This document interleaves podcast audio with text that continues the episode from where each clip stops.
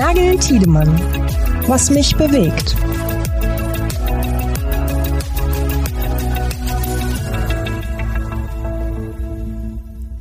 Es ist Montagmorgen. Wir sind wieder bei Was mich bewegt im kalten, verschneiten Dezember. Hallo Yannick. Guten Morgen, Pascal. Ja, und einen guten Morgen oder einen schönen Tag an alle unsere Zuhörerinnen und Zuhörer. Es geht langsam, aber sicher geht es auf das Ende des Jahres zu. Es geht auf Weihnachten zu. Vielleicht ist ja auch der ein oder andere unter Ihnen, unter euch auch schon im wohlverdienten Weihnachtsurlaub. Äh, das wäre natürlich schön nach einem sicherlich äh, turbulenten, anstrengenden Jahr. Das ist vielleicht auch das Stichwort, Yannick, für diese Folge und auch die nächste Folge, die wir am kommenden Montag ähm, auch noch veröffentlichen. Wir haben uns nämlich überlegt, dass wir die letzten zwei Was mich bewegt Folgen in diesem Jahr ähm, so ein bisschen unter das Motto Jahresrückblick stellen. Ähm, da geht es jetzt nicht darum, dass wir beide jetzt das komplette äh, Automobiljahr 2023 nacherzählen, sondern wir bleiben natürlich unserem Motto treu, äh, was mich bewegt, also dass wir uns ein, ein Thema raussuchen, ähm, nur eben keins, was uns jetzt vielleicht in in den letzten Tagen oder Wochen besonders umgetrieben hat, sondern genau. eins, was vielleicht im Jahr 2023 besonders im Fokus stand, besonders ja, besondere Aufmerksamkeit bekommen hat, um einfach so im, im Dezember nochmal so einen kleinen Jahresrückblick äh, zu wagen. Und ich bin schon ganz gespannt, Yannick, was du dir rausgesucht hast. Genau, lass uns auf das Jahr 2023 schauen. Ähm, also nicht nur auf die letzte Woche oder auf das, was zuletzt bewegt ist, was gerade gesagt, sondern eben auch, was uns eigentlich in dem ganzen Jahr bewegt hat. Und natürlich gibt es in der Automobilbranche dieses Jahr vieles zu erzählen. Also es, wir sind ja immer noch so ein bisschen in der Post-Corona-Phase in der Automobilindustrie, in allen Industrien, in der mhm. Gesellschaft allgemein. Also es ruckelt sich alles so ein wenig zurecht. Ähm, die, die Lieferketten äh, ruckeln sich wieder zurecht. Wir haben immer noch, äh, leben immer noch die Auswirkungen auch so ein bisschen der, der Halbleiterkrise, gerade am Anfang des Jahres. Ähm, es, die Auswirkungen sind immer noch zu spüren. Der, der Kostendruck auf die, auf die Branche ist immer noch äh, enorm. Ähm, also die, wir sind jetzt noch, wir können noch lange nicht davon sprechen, dass wir wieder aus dem Krisenmodus herausgekommen sind. Aber man merkt schon, dass sich an der einen oder anderen Stelle vielleicht das eine oder andere wieder zurechtrüttelt. Andererseits ist die Branche ja eigentlich weiterhin in einem absoluten Umbruch. Also das ist ja was, was wir in den letzten ja, zehn Jahren ja eigentlich merken, ähm, dass sich da einiges gewandelt hat oder einiges noch im Wandel begriffen ist. Und auch dieses Jahr stand natürlich wieder unter dem Zeichen des Wandels. Ähm, äh, was man aber sagen muss, und wir haben das in diesem Podcast auch schon mal äh, besprochen, ist, dass die Branche erkannt hat, dass es nicht alleine geht in diesem Wandel. Also dass diese mhm. Transformation der Branche nicht funktioniert, wenn wir äh, als Hersteller oder als Zulieferer äh, uns da auf die, auf sozusagen einen Alleingang wagen und versuchen, ähm, diesen Umbruch alleine zu gestalten, zu prägen und äh, richtig aufzustellen für die Zukunft. Deswegen habe ich mir nochmal das Thema rausgesucht, Offenheit in der Automobilindustrie gegenüber Partnern aus anderen Industrien, aus, ähm, ja, aus der IT-Industrie, aus der Technologiebranche. Mhm. Ähm, da hat sich, finde ich, in diesem Jahr einiges getan. Also wir haben oft in den letzten Jahren auch gesagt, ja, die, die Branche, ist, ist es richtig, dass sie in manchen Bereichen, wie zum Beispiel im Software-Defined Car, äh, Bereich ähm, oder auch in der Produktion, äh, in den Lieferketten äh, sozusagen die, die Hoheit über alle Bereiche behält und äh, sehr stark auf Eigenleistung setzt. Das hatten, diese Tendenz hatten wir in den letzten Jahren ja auch an einer einen oder anderen Stelle. Ja. Äh, und das haben wir auch viel, vielfach diskutiert und ähm, Jetzt muss man aber sagen, und das finde ich, kann man an einigen Beispielen in diesem Jahr ganz gut sehen, hat sich die Branche doch offener gezeigt gegenüber Partnerschaften und auch erkannt, dass viele Technologiethemen, viele Digitalisierungsthemen nur im Schulterschluss mit Partnern aus der Technologie- und IT-Branche äh, umzusetzen. Und natürlich nicht nur äh, mit anderen Branchen, sondern auch untereinander, also in, im, im, innerhalb der Automobilindustrie gibt es die Tendenz, vieles auch zusammenzumachen. Ähm, natürlich hatten wir das, äh, ist das jetzt kein neues Thema, äh, die, die, die Zusammenarbeit zwischen Herstellern und, und, und Technologiespielern oder anderen Herstellern. Es gibt es natürlich auch, gab es natürlich auch schon vor fünf bis 50 Jahren, aber diese ich finde schon, dass dieses Jahr ganz klar unter dem, unter dem Zeichen der, der Partnerschaften und der, der Ökosysteme steht. Ähm, ein Beispiel oder mehrere Beispiele, ähm, die auch so ein bisschen im, im Frühjahr dieses Jahres äh, äh auch bekannt worden ist, dass die äh, Hersteller, die vor allem auch die deutschen Automobilhersteller, ihre Tore im, äh, in der Fahrzeugarchitektur, im Infotainment-System viel stärker auch gegenüber Google öffnen. Ähm, wir hatten die Meldung, dass oder auch den, äh, ein Interview mit, mit Stefan Dura von BMW, wo er nochmal erklärt, wie ähm, sozusagen gerade die nächste Generation des Betriebssystems äh, von, von Linux auf Android, äh, auf das Toolset auf äh, mhm. Android umgewandelt wird, auch ähm, äh, Volkswagen äh, hat ge gemeldet, dass sie stärker Google-Applikationen ähm, öffnen will. Gleiches gilt für Mercedes-Benz, das jetzt äh, mit dem Infotainment-System äh, Google Maps, äh, YouTube äh, ähm, ins, ins MBOS mit, mit reinlässt. Ähm, und das zeigt, dass ja, viele Jahre natürlich auch die, die Hersteller gesagt haben, nein, das ist das Hoheitsgebiet von uns, das müssen wir, wir müssen ganz klar auch die Kundenschnittstelle an der Stelle besetzen. Ähm, und da hat sich jetzt tatsächlich einiges, ähm, einiges gewandelt und die, die Offenheit und die, vielleicht auch die Sorge, dass ähm, wenn man solchen, sage ich mal, ja, äh, Riesen äh, die Tür zum, zum eigenen, zur eigenen Systemlandschaft öffnet, dass da einiges verloren geht. Diese Sorge ist auch so ein bisschen der Erkenntnis gewichen, dass es darauf ankommt, jetzt auch schnell äh, mit vielen, äh, in vielen Bereichen an den Markt zu kommen. Gerade im ähm, Software-Defined Car ist das ja auch ein, ein ganz, ganz wichtige Erkenntnis. Und da hatten wir ja jetzt vor kurzem auch das, äh, äh den Talk auf dem, auf dem Car Summit mit dem äh, CTO, CIO von Volta Trucks, Martin Hofmann, früher ähm, CIO bei ähm, Volkswagen, ähm, bei uns in der, in der Community ein natürlich bekannter Name. Ähm, und er hat natürlich in diesem Talk auch ganz klar gesagt, er, er sagt selber von sich, er ist ein, ein Fan von Partnerschaften, äh, von, von Value-Partnerschaften. Ähm, und er hat natürlich auch gesagt, man kann natürlich eigene Kompetenzen in dem Bereich, gerade im Bereich Software, aufbauen, äh, über viele Jahre hinweg. Äh, und das große Problem dabei ist, dass man damit aber Produkte nicht so schnell auf die Straße bekommt, wie man es tun würde, wenn man sich auch auf Partner mit, mit, mit Know-how in dem Bereich verlassen würde. Und er hat auch ganz klar gesagt, für ihn sind dann auch Kosten, die das vielleicht auch verursachen, dann erstmal sekundär für ihn ist äh, entscheidend, dass so ein, ein Produkt im, im Fahrzeug äh, ähm, oder ein Geschäftsmodell auch auf die Straße zu bekommen. Und das ist eben diese, diese Time to Market, die jetzt natürlich über allem steht. Ähm, und ja, also er hat, er hat auch nochmal das Beispiel gebracht mit Tesla, ähm, die ja auch äh, auf Google Maps setzen schon lange und ähm, da ja Elon Musk auch gesagt hat, ähm, solange es kein besseres Navigationssystem am Markt gibt, warum sollte ich dann ein eigenes entwickeln? Das kann ich machen, wenn ich vielleicht die Kompetenzen habe und wenn es wenn ich merke, okay, da kann ich jetzt einen, einen, einen Mehrwert bringen, aber erstmal bringe ich jetzt das in mein, in mein Infotainment-System, äh, weil die Leute kennen das, sie kennen Google, sie, sie wissen, wie man damit umgeht ähm, und das ist ja. für, für, für die Kundschaft ja auch irgendwie zentral, ein System zu haben, mit dem man vertraut ist und mit dem man gut arbeiten kann. Also das ist ein Beispiel ähm, für, ähm, für, den, für die Sinnhaftigkeit von, von Partnerschaften. Andere äh, Beispiele dieses Jahr. Wir haben in einer der Folgen hier bei Was mich bewegt auch über das Thema ähm, unser Top 25 Dienstleister, IT-Dienstleister-Ranking gesprochen, ähm, die ja auf unserem Automotive IT-Kongress im September prämiert wurden. Ähm, da ganz spannend auch die IT-Team Awards, wo man auch sieht, ähm, wie der Schulterschluss zwischen Partnern, externen Partnern und der Automobilindustrie funktioniert, ganz auch vielleicht in ganz kleinen Projekten, IT-Projekten, ähm, wie, wie schnell man da auch zu, zu Lösungen kommen kann. Das sind ja alles keine, keine Projekte, die jetzt schon seit zehn Jahren laufen, sondern das sind auch alles neue Projekte und da sieht man schon, wie schnell, ähm, wie schnell man da auch ähm, zu Ergebnissen kommt. Und das, ähm, das werden wir jetzt ja auch in, demnächst auch weiterhin auf Automotive IT äh, sehen und auch in unseren Heften, ähm, wie diese Projekte wirklich im Detail ablaufen, wie die Zusammenarbeit zwischen den Partnern da funktioniert.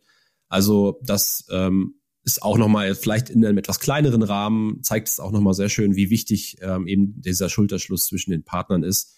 Äh, und noch zu guter Letzt, ähm, da haben wir auch schon hier an der Stelle viel gesprochen, da müssen wir jetzt auch gar nicht mehr ins, ins Detail gehen, aber wenn wir so ein bisschen mehr in Richtung Produktion und, und Supply Chain schauen, äh, dieses Jahr auf der Hannover Messe wurde der, der, die Beta-Phase von Catena X angekündigt und der Go Live war jetzt im Oktober. Mhm. Wir hatten das Beispiel ähm, mit, mit Volkswagen und ähm, Sven Lorenz, der uns erzählt hat, wie sie äh, ähm, Catena X bzw. Cofinity X, wie es ja vielleicht sozusagen ein, ein Unterprojekt für die Automobilindustrie heißt, ähm, fürs Stammdatenmanagement nutzen. Also auch da sieht man, ähm, wie wichtig es ist, da in, in den in den Austausch zu gehen und äh, auch auf den, ja, auf, auf Ökosysteme innerhalb der Industrie über Industriegrenzen hinwegzusetzen. Und für mich ist das eben so ein bisschen das, das Trendthema in diesem Jahr, wenn man das so, wenn man das so sagen will.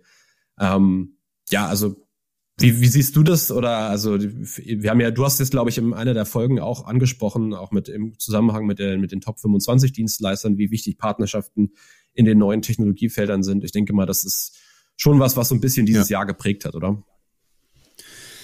Ja, definitiv. Und du hast es ja gerade gesagt, weil ich glaube, das, das, das Stichwort ist da tatsächlich in den neuen Technologiefeldern. Ich glaube, dass man, ähm, äh, haben wir uns in letzter Zeit auch wieder häufiger drüber unterhalten, ich glaube, dass man in der Branche, in der Automobilindustrie ähm, momentan sehr stark so ein FOMO, so ein Fear of Missing Out äh, spürt. Ja, und ähm, das sei es jetzt im Bereich KI, wo sich viel tut, wo noch viel Hype äh, wo noch viel Hype dabei ist, äh, wo man natürlich noch schauen muss, wie sich das alles in, in Zukunft bewahrheitet. Ähm, aber überall da, wo man wirklich spürt, ähm, du hast ein paar Beispiele ja auch genannt, wo man wirklich spürt, wir könnten da jetzt den Anschluss verlieren, wenn wir nicht wirklich Geschwindigkeit aufnehmen überall da, ja, teile ich den Eindruck, dass man, dass man da ähm, offener gegenüber Partnerschaften ist, stärker auf Augenhöhe agiert. Ähm, ich habe mich jetzt allerdings auch in, in letzter Zeit auch, auch hier und da häufiger nochmal so ein bisschen mit der Tech-Branche auch darüber unterhalten, ähm, wo man tatsächlich aber auch sagen muss, ja, das gilt vielleicht auch, sagen wir mal, recht exklusiv für diese neuen Technologiefelder, für diese äh, vielversprechenden Technologiefelder, für die vielleicht auch großen Player wie, wie, wie Google, ähm, Microsoft, ähm, whatever, ähm, wo man wirklich das Gefühl hat, die sind nicht die, die, die sind nicht irgendwo in derselben Liga ähm, eingestuft wie vielleicht die klassischen IT-Dienstleister, sondern das sind in dem Fall tatsächlich Technologiepartner, die mir helfen, ein Feld zu besetzen, was ich alleine gar nicht besetzen kann. Und da gibt es dann diese Offenheit, wenn man auf eher dann wieder etwas klassischere Themen schaut, ähm, dann ist, glaube ich, schon das Geschäftsgebaren äh, der Automobilindustrie jetzt das, was es auch in den letzten Jahren und Jahrzehnten war. Ist ja auch was, Janik, übrigens, was wir so von Zuliefererseite auch immer mal wieder mhm. hören, wenn wir auch ansprechen, ähm, wie sieht's genau, denn damit? Das ich auch sagen, ja. Ne, wie, mhm. wie schaut's denn mit Offenheit, wie schaut's denn mit Partnerschaft auf Augenhöhe ähm, aus? Dass uns da auch der, der ein oder andere Zulieferer schon auch sagt, so, naja, eigentlich, eigentlich ist da der, der Druck, der Daumen sozusagen auf der, auf der Lieferkette, auf dem Einkauf, ja. auf der Beschaffung, eigentlich so wie früher auch. Ja, also ich glaube, das, das muss man da deswegen so ein bisschen unterscheiden. Ähm, aber definitiv da, wo es um neue Technologiefelder geht, wo die Branche wirklich erkannt hat, wenn wir jetzt Geschwindigkeit nicht aufnehmen, dann haben wir da was verloren, dann können wir verlorenen Boden auch nicht wieder gut machen überall da kommt es ganz definitiv zu Austausch, zu Offenheit, zu, äh, zu Augenhöhe. In anderen, vielleicht etwas klassischeren Themen ist ja. dann vielleicht dann doch eher wieder so, wie es seit, seit Jahr und Tag ist. Das, das ist auf jeden Fall auch eine Erkenntnis, die vielleicht auch gar nicht immer so, sage ich mal, ja, öffentlichkeitswirksam auch besprochen wird, ähm, was auf was man vielleicht auch öfter mal hinweisen ähm, sollte.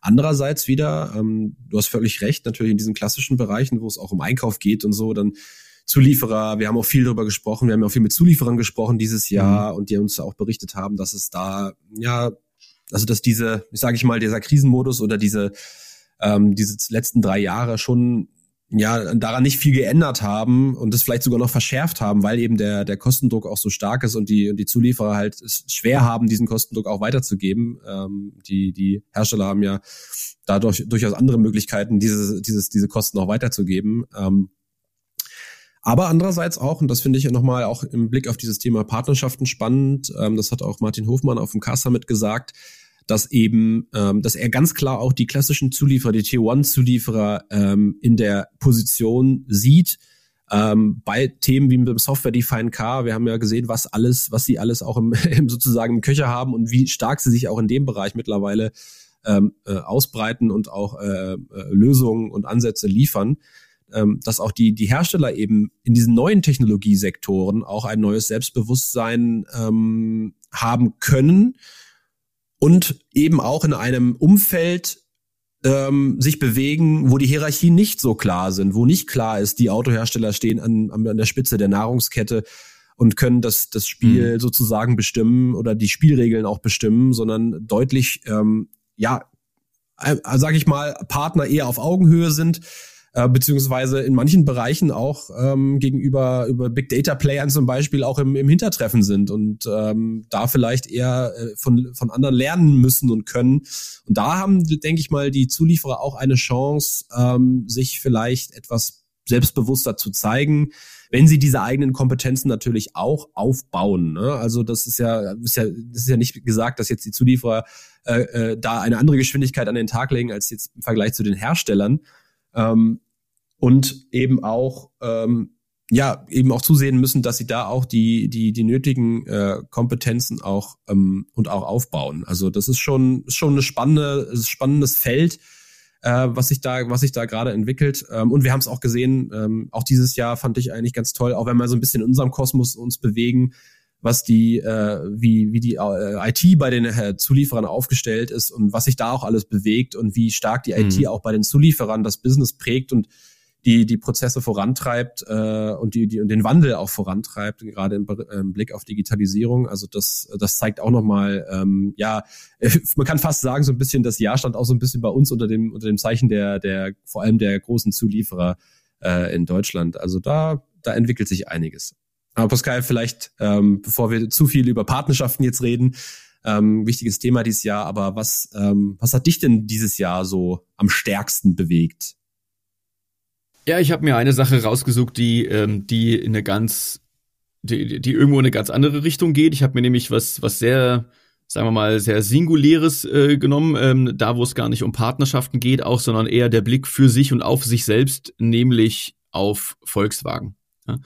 Ähm, ganz überspitzt gesagt, würde ich mal sagen, eigentlich war das ein bisschen äh, 2023 Schicksalsjahr eines, eines OEMs. Also ich glaube, so viele Umwälzungen, so viel Umstrukturierung, so viel Veränderungen, wie wir in diesem Jahr beim Volkswagen-Konzern unter Oliver Blume gesehen haben, ähm, so haben wir das in den letzten Jahren wahrscheinlich selten, selten gesehen. So geht's äh, mir zumindest. Also das startet ja, ja im Prinzip schon damit, dass äh, Oliver Blume war so ziemlich genau zum, ähm, zum Jahreswechsel 22 auf 23 war er so seine berühmten 100 Tage im Amt. Ähm, dem haben wir dann auch eine große Geschichte gewidmet, äh, die wir im Laufe des Jahres auch immer wieder ähm, aktualisiert haben, nämlich wie Oliver Blume Volkswagen umkrempelt und er hat ja im Laufe des Jahres wirklich einiges umgestellt. Also angefangen nur bei, bei äh, Veränderungen äh, im, im Konzernvorstand, äh, bei Veränderungen im Bereich Qualität und, und Beschaffung und Einkauf und Design, ähm, bis hin natürlich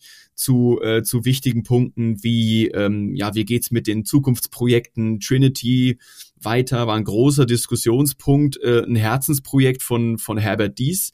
Ähm, und am Ende, äh, ja, von, von, äh, von Blume sagen wir mal, sehr stark, so wie viele Themen, die weiter in der Zukunft liegen, nenne ich es mal, ähm, sehr auf den Prüfstand gestellt worden. Ähm, das entsprechende Trinity-Werk, was in Wolfsburg gebaut werden sollte und was irgendwie Ende 2022 äh, irgendwie grünes Licht bekommen hatte, ähm, ist jetzt Geschichte. Ja, es wird keinen Neubau geben. Das Trinity-Modell soll, wenn es Ende des Jahrzehnts kommt, äh, in Zwickau gebaut werden.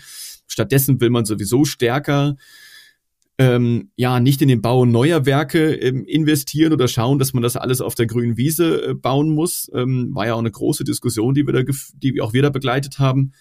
Ähm, sondern Oliver Blume schaut jetzt, dass man sogar noch stärker in das Thema Mehrmarkenwerke reingeht, dass man Fahrzeuge auf der gleichen Architektur mit der gleichen, ja, also verwandte Fahrzeugmodelle, Derivate eher äh, wirklich in, in ein Werk mit reinnimmt und äh, dass man da auch natürlich schaut, dass man die entsprechenden Produktionsstätten noch besser auslastet. Alles äh, steht im Zeichen der Effizienz. Es steht natürlich im Zeichen von Kosteneinsparungen. 10 Milliarden Euro soll die Kernmarke alleine äh, einsparen bis 2026. Die Umsatzrendite soll auf äh, 6,5 Prozent und bei 6,5 Prozent äh, Rendite liegt Volkswagen derzeit überhaupt nicht. Ja, ich habe nochmal geschaut, die aktuellen Zahlen ähm, für ähm, die, die äh, Brand Group Core, also das ist alles das, was die, die, das Volumensegment ist, Seat, Cupra, äh, Skoda, Volkswagen, äh, Pkw, liegen aktuell so bei 4, noch was Prozent, ja, 4,9 Prozent.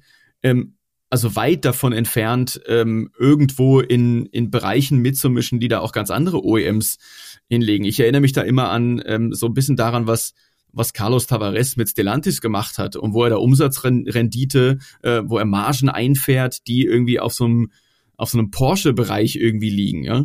Ähm, da will natürlich Volkswagen schon auch irgendwo hin und da wird natürlich massiv gerade umgekrempelt. Und ich finde, dass das dieses Jahr so ähm, so offensichtlich war, wie stark man im Prinzip momentan daran arbeitet, diesen Anschluss nicht zu verlieren. Ja, dass ähm, wenn wir an, wir haben gerade so viel über, über Software auch gesprochen, wenn wir mal an Carrier denken, ja, auch irgendwie den, den, den äh, ja fast kompletten Vorstand dieses Jahr ausgetauscht, äh, Peter Bosch als neuen CEO von Carrier installiert. Oliver Blume hat es sich zur Aufgabe gemacht, Carrier ja richtig umzustrukturieren, weil man da natürlich auch so ein bisschen ich sag mal, den Fehler gemacht hat, vielleicht in der Vergangenheit. Man wollte irgendwie dieses Software-Schnellboot aufbauen äh, und hat das im Prinzip eigentlich wieder zu dem gleichen bürokratischen Amtsapparat gemacht, den irgendwie so ein Großkonzern wie Volkswagen selber ja, ja auch darstellt. Ja?